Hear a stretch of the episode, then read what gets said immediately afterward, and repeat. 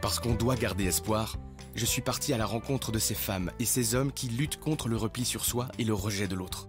Je voulais comprendre comment ces résistants osent bousculer leur certitude, leur foi pour recréer des ponts entre des communautés divisées et apporter des solutions à nos peurs. En fait, il y a eu une, rencontre pour moi qui était euh, cruciale. C'était la rencontre d'une part avec des, les élèves euh, de l'école où j'enseignais à, Molenbeek. Et puis d'autre part, un, incident dans, ma vie personnelle, c'était euh, les attentats de, 2016, où je me suis retrouvé par, par hasard à la sortie du métro de Malbec.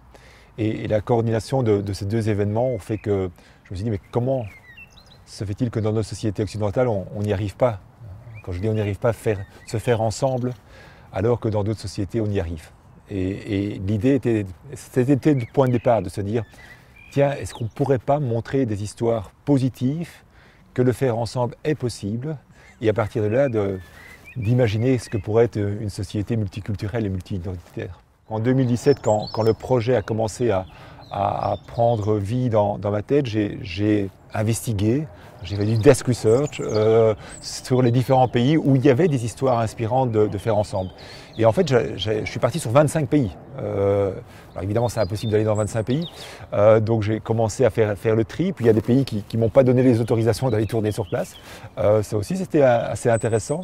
Et puis en 2018, je suis parti avec juste une caméra, un caméraman, pardon, et on a filmé 31 histoires dans ces différents pays.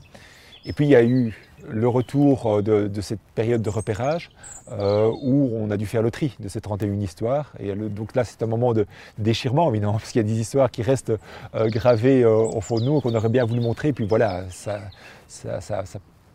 on parvenait pas toujours bien à les montrer, ou les, protagonistes passaient un peu moins bien. Donc voilà, on a dû euh, édulcorer et, faire le choix des, huit histoires qui restent dans, le film final.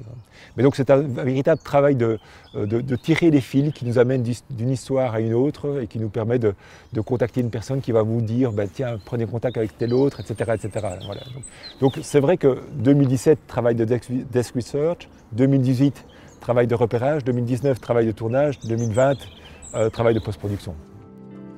Uh, I was afraid of uh, Muslim people. I will have to admit that. I was afraid of people with long beards. I was afraid of women in wearing hijab, especially women wearing niqab.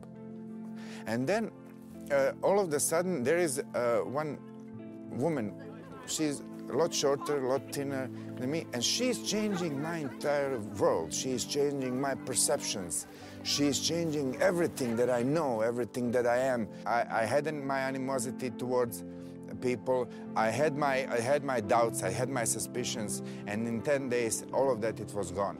Nous sommes dans une vaste majorité des cas euh, dans une parole ou dans des écrits médiatiques qui sont tournés autour de la peur, euh, de façon générale. Okay euh, on sort d'une crise euh, de pandémie qui a misé fortement là-dessus, et c'est vrai, il, faut se protéger par rapport à un certain nombre de choses, mais il ne faut pas euh, pousser ce facteur peur comme un élément de marketing pour faire vendre. Et j'ai vraiment l'impression que c'est ce qui fait vendre, que ce soit en littérature, que ce soit dans, les médias, dans les documentaires, dans, les reportages télévisuels.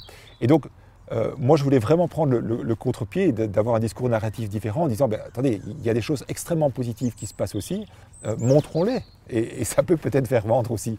Euh, donc voilà, oui, clairement, que ce soit dans le livre Vous n'êtes pas des élèves de merde ou dans le film Nous tous, oui, la volonté est de montrer des choses positives, parce que c'est aussi la réalité de, notre vie. Par rapport à mon background d'enseignant, il y avait une véritable volonté pédagogique de faire ce film. Et c'est vrai que c'est au niveau du montage que ça s'est concrétisé.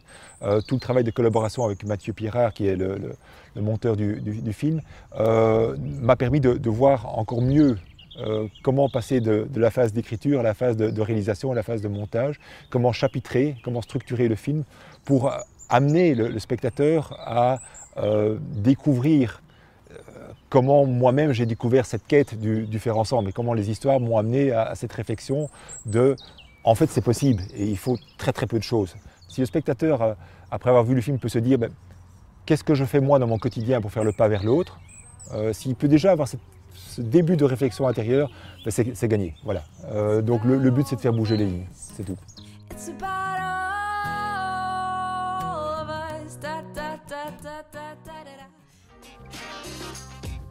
Ont besoin qu'on s'intéresse à eux, vous le savez.